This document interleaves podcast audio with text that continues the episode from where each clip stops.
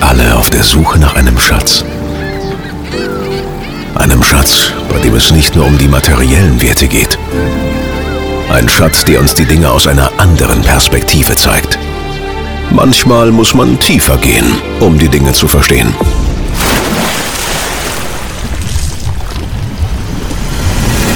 Tauche ein, tauche ab und lass es uns gemeinsam öffnen. Mein Sprecher, Schatz, Kästle.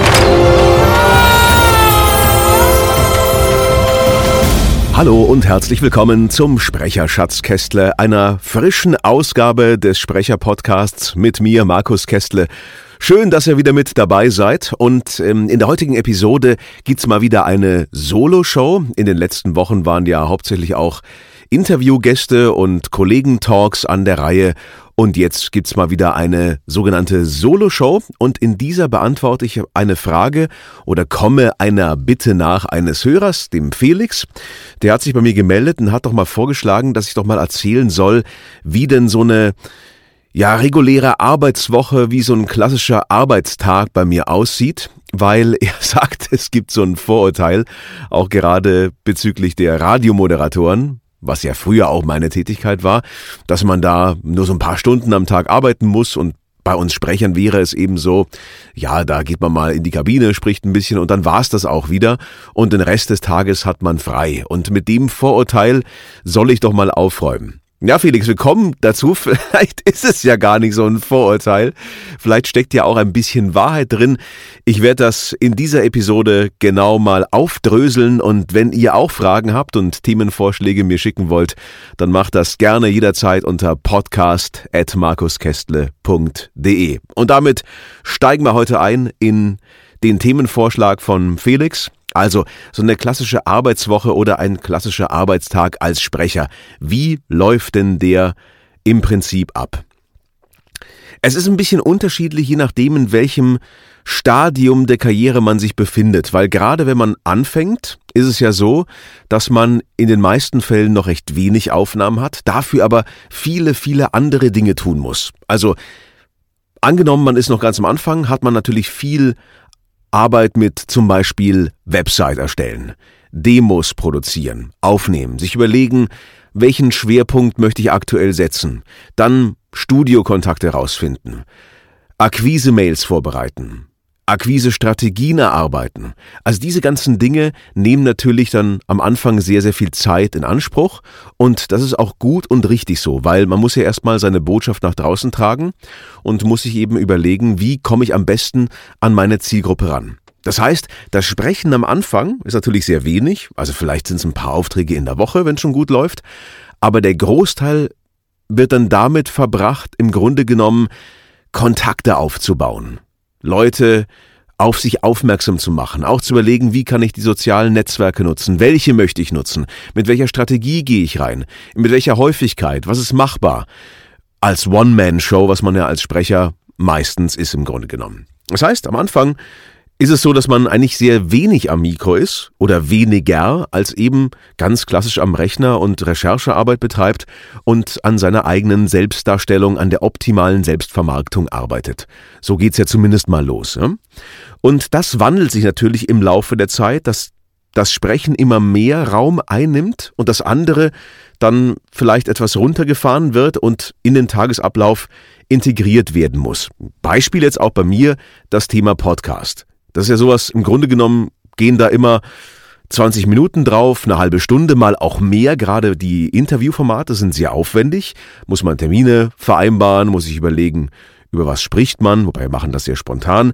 Und dann sind die ja auch oft mal eine Stunde lang oder 40 Minuten oder so, ja. Also ist schon eine aufwendigere Geschichte. Aber auch so eine Soloshow, da muss man sich die Zeit eben nehmen. Und das muss parallel zum normalen Alltag ja auch passieren. Das heißt, der Kalender füllt sich ganz automatisch, was dann diese Arbeit am in den meisten Fällen eben an der Selbstvermarktung, an der optimalen Selbstdarstellung erstmal so in den Hintergrund rücken lässt.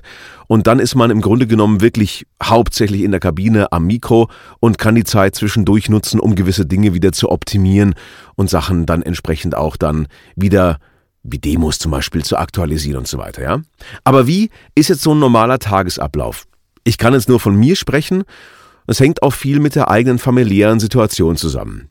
Bei uns so mit zwei Kids ist es so, dass ich im Grunde genommen natürlich ohnehin in der Früh mit aufwache und ich mag das frühe Aufstehen nicht so wahnsinnig gerne. Ich habe das damals schon irgendwie auch immer im Radio, die Frühsendungen am Wochenende nicht so wahnsinnig gerne gemacht. Also die Sendung an sich schon, aber, aber nicht das frühe Aufstehen. Also das ist nicht meine Welt. Andere fliegen aus dem Bett wie ein frisches Vögelchen am Sonntagmorgen und ich, ich quäl mich halt da so aus den Federn raus. Ich mag's nicht, ja. Also ich bin ganz früh nicht wirklich, ähm, optimal leistungsfähig und auch vor meinem ersten richtig geilen Kaffee aus meiner Siebträgermaschine braucht man mich bitte nicht ansprechen. Das ist, das ist, es geht nicht. No-go, ja. Das heißt, für mich beginnt der Tag im Grunde genommen so, dass ich so mal so tendenziell so halb sieben, sieben äh, aus dem, aus dem Bett gehe und dann erstmal mich für den Tag halt sozusagen frisch mache, mich vorbereite und äh, erstmal dann meistens eben den Kleinen auch in die Kita fahre.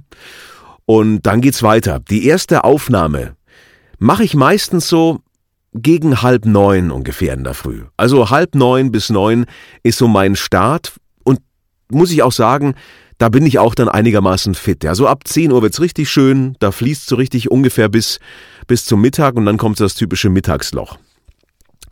Diese Termine am Vormittag sind aber flexibel gelegt. Das heißt, ich habe mal eine Werbeaufnahme, ich habe mal eine Dokumentationsaufnahme, ich spreche mal einen Trailer für Sky, es gibt was Außerplanmäßiges für die Sender, ähm, es gibt vielleicht Imagefilmprojekte oder ein E-Learning-Projekt und so weiter.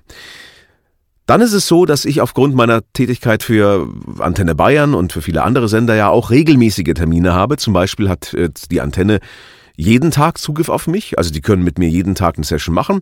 Meistens um die Mittagszeit rum. Und äh, andere Sender haben dann vielleicht zweimal die Woche, manche nur einmal die Woche. Und das ist festgelegt auch in meinem Kalender. Das sind also ich nenne es mal Landmarken, die schon liegen, ähm, an denen man sich entlanghangeln muss und die man im Grunde genommen umplanen muss. Um das zu machen, habe ich mich vor ein paar Jahren entschieden, eben einen Online-Termin Buchungstool bei mir zu etablieren, was die Kunden extrem gut angenommen haben. Das heißt, wenn ich in der Kabine bin, haben trotzdem alle Kunden die Möglichkeit, mich zu buchen und sich in meinen Kalender einzubuchen und auch nur die freien Slots werden im Grunde genommen dann zur Verfügung gestellt und somit füllt sich mein Kalender nach meinen vorgegebenen Regeln mehr oder weniger automatisch. Das nimmt einen großen Teil der Arbeit ab. Natürlich gibt's auch mal Rückfragen im Sinne von, kannst du vielleicht da länger, kannst du da eher, kannst du das verlängern, wir müssten nochmal verschieben, vollkommen klar. Das ist ja immer Teil des Jobs auch, diese ganze Terminkoordination mit auf die Reihe zu bekommen. Aber dieses Tool hilft mir da sehr und das hat viel Arbeit im Grunde genommen erleichtert, weil ich habe die Situation gehasst, in der Kabine zu sein, rauszugehen, Handy an, sieben Nachrichten. Okay, wann, okay, der will E-Mail, ah, da, ah, da habe ich eine Kollision, Mist, was mache ich jetzt? Und das stresst einfach dann. Und für die Kunden ist es auch stressig, weil die dich ja nicht erreichen können. Mehrere Stunden vielleicht sogar nicht. Und dann Entweder greifen sie auf einen anderen Kollegen zurück oder sie sagen, ja, Mist, irgendwie, ähm, ich, ich muss halt warten und dann kann man aber auch erst später anrufen. Das heißt, für einen selber ist es auch stressig, weil dann vielleicht andere Termine auch schon wieder reingekommen sind. Das heißt, man hat sehr wenig Flexibilität, wenn man alles händisch plant. So, also habe ich dann, um auf die Tagesabläufe zurückzukommen, so um die Mittagszeit rum meistens dann die Antenne und am Nachmittag weitere Projekte. Es gibt Tage, da ist es sehr voll, sehr viel. Und da geht's wirklich durch. Also da ist ein Termin nach dem nächsten mit einem kleinen Päuschen zwischendurch. Es gibt aber auch Tage, da ist es sehr, sehr ruhig. Und was ich mir eben angewöhnt habe, wenn ich merke, gut, es kommt jetzt heute nichts mehr rein und ich muss jetzt im Grunde genommen auch nicht jetzt hier wie das Kaninchen vor der Schlange sitzen und warten, dass eine E-Mail reinläuft, weil dazu bin ich zu lange im Geschäft, dass ich sowas machen müsste und auch noch mache, dann gönne ich mir eben Familien, Quality Time, Freizeit für das, worauf ich so Bock habe. Und das ist eigentlich eine ganz gute Strategie, weil am Anfang, gerade am Karrierestart, ist natürlich alles unglaublich spannend und herausfordernd und man will eigentlich nur komplett alles mit Sprechen machen. Und irgendwann, bei mir zumindest, wandelt es sich in eine hochgradige Professionalität und man möchte natürlich die Termine für den Kunden optimal gestalten, aber man ist ja auch noch ein Mensch, ja, und man hat ja auch noch vielleicht andere Interessen und Hobbys, denen man dann nachgehen möchte. Also sprechen war ja mein Hobby, ist es jetzt eigentlich nicht mehr in dem Sinne, weil es ist professionell geworden. Mir macht es natürlich riesen Spaß, aber ich habe da auch mal eine Folge drüber gemacht schon, ähm, Sprechen ist mein Hobby oder doch nicht. Das ist eine Frage, die muss man sich, glaube ich, irgendwann selbst stellen. Also ist das ein Hobby oder ist das wirklich eine Karriere? Und wenn es eine Karriere ist, dann muss man es auch professionell, finde ich, handhaben. So, und so mache ich das eben. Und dazu gehört auch, sich Erholungsphasen zu gönnen. Also, was ich mache, wenn ich zum Beispiel sehr viele volle Tage nacheinander habe, mir bewusst auch mal Auszeiten einzuplanen. Sagen, nee, an dem Vormittag möchte ich nicht. Ich möchte nicht ans Mikro. Genauso wie wenn ich zum Beispiel, hatte jetzt gestern den Fall oder vorgestern, da hatte ich einen recht komplexen Text. Und den habe ich mir für den Nachmittag mal vorgenommen und habe gemerkt, nee, der geht nicht, ja. Der, das haut nicht hin, irgendwie komme ich nicht in den Fluss rein und es war auch kein Kunde dabei und es war kein Zwang, es war noch Zeit, auch den etwas später zu liefern.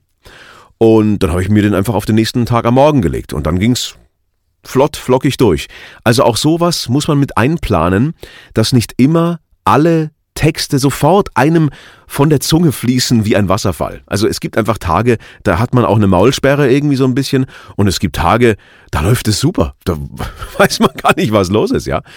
Und sowas ähm, muss man eben auch mit bedenken. Das heißt, die Tage werden im Idealfall immer voller und dann ist es schon so, dass ich auch Tage hat, habe und immer wieder auch haben werde, wo man wirklich fast acht, neun Stunden echt am Mikro ist und schon sehr viel sabbelt. Und dann ist aber auch gut, dann ist man aber auch am Abend, man ist dann auch durch.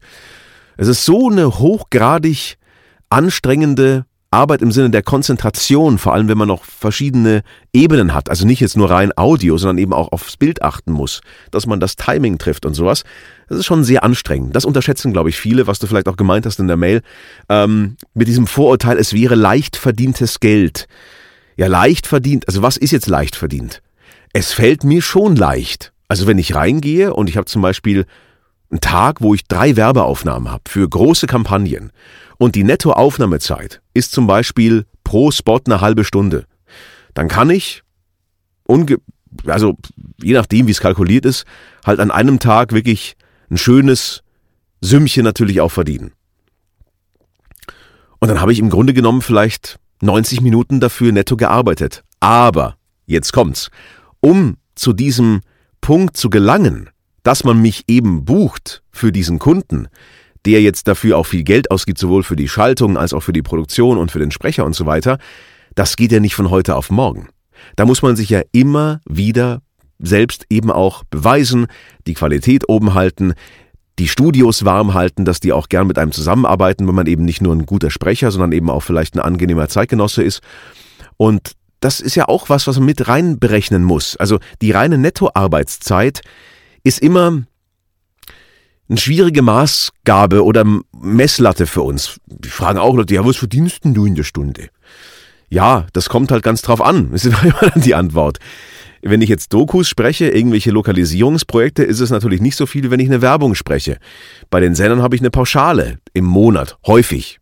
Nicht bei allen. Bei manchen habe ich eben auch eine, ähm, ein Session-Honorar oder sowas. Ja, also es gibt verschiedene Modelle, was für den Kunden und für den Umfang ja gerade auch relevant ist. Das heißt, dieser dieses Vorurteil, es ist leicht verdientes Geld. Wie soll ich das jetzt am besten formulieren? Ab einem gewissen Punkt fällt es einem leicht und man kann dann die Früchte ernten und man kann eben die Saat, die man gesät hat, im Grunde genommen abernten. So würde ich sagen. Man muss am Anfang sehr viel Zeit und sehr viel Engagement aufbringen, um überhaupt dahin zu kommen. Wenn man aber dort ist, kann man durchaus mit sehr geringem Aufwand sehr viel aus dem Markt auch dann abschöpfen und herausziehen. Wobei ich auch sagen muss, das ist ja eigentlich die Regel fast überall. Wenn man einen Mehrwert irgendwo einbringt und eben der Kunde auch bereit ist, für diesen Mehrwert zu zahlen, weil es eben ein anderer nicht so kann oder diesen Mehrwert nicht so einbringt, dann ist es ja auch in Ordnung, sich den entsprechend dann zu monetarisieren. Also so sehe ich's. Also ich würde nicht sagen, es wäre leicht verdientes Geld. Vor allem ich glaube, du meinst im Sinne von, ne, das kann ja jeder, ich gehe ans Mikro und spreche kurz und äh, dann habe ich halt Kohle verdient.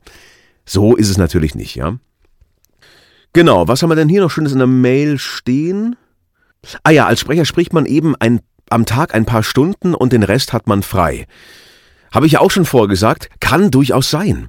Also ich möchte das jetzt gar nicht im Grunde genommen negieren, sondern ja, ja, das ist durchaus so. Also nur man muss in diesen Stunden eben hochgradig konzentriert sein und wirklich total on point sein. Und oftmals ist es dann auch so, dass man danach auch sagt, puh, jetzt reicht's auch mal. Jetzt ist man irgendwie so ein bisschen durch. Gerade wenn es ähm, komplexe Langstrecke ist, also wirklich lange Texte mit sehr schwierigem Inhalt oder sowas, dann merkt man schon, boah, die Konzentration geht dann schon irgendwann ganz schön in den Keller.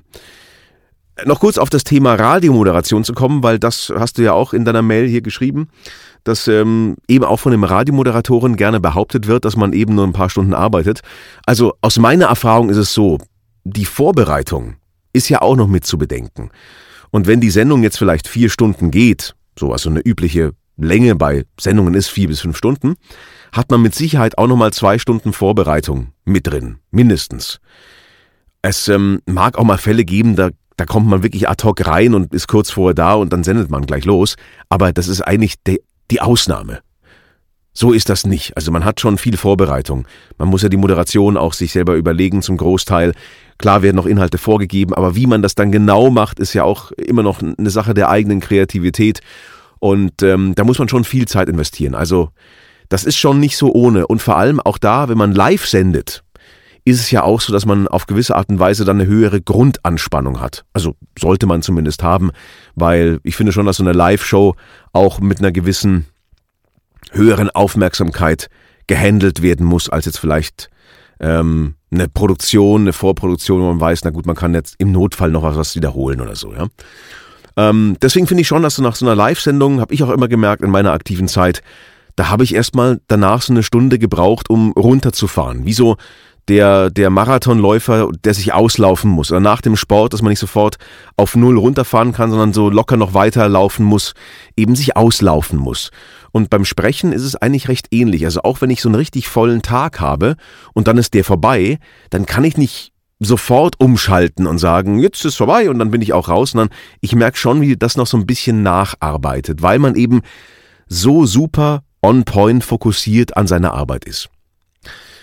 So, das sind so meine Gedanken dazu. Also leicht verdientes Geld, jein, Stunden frei haben, ja, aber nicht immer. Und äh, der Tag geht eigentlich ganz klassisch von neun bis 18 Uhr oder so. Nur in Ausnahmefällen wird wirklich später produziert oder auch mal am Wochenende. Gibt es schon mal, sind aber wirklich die Ausnahmen. Wir sind da recht klassisch unterwegs eigentlich im Sinne von unseren Arbeitszeiten und ähm, hat auch vor allem damit zu tun, dass ja viele Agenturen eben auch so in diesem Bereich arbeiten. Also es gibt kaum Agenturen, zumindest meiner Erfahrung nach nicht, die sehr, sehr früh anfangen.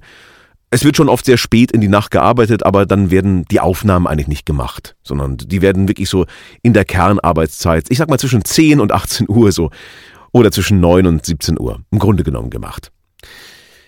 Das soll's fürs ähm, für die heutige Ausgabe auch gewesen sein mit dem Sprecherschatz Kästler. Auch wie gesagt am Ende der Hinweis, wenn ihr weitere Themenvorschläge habt und Fragen, Ideen, Anregungen, immer gerne her damit. Podcast at markuskestle.de wäre die richtige E-Mail-Adresse. Und dann freue ich mich aufs nächste Mal, wünsche ich eine wunderbare Zeit und damit viele Grüße und bis bald aus der Kabine.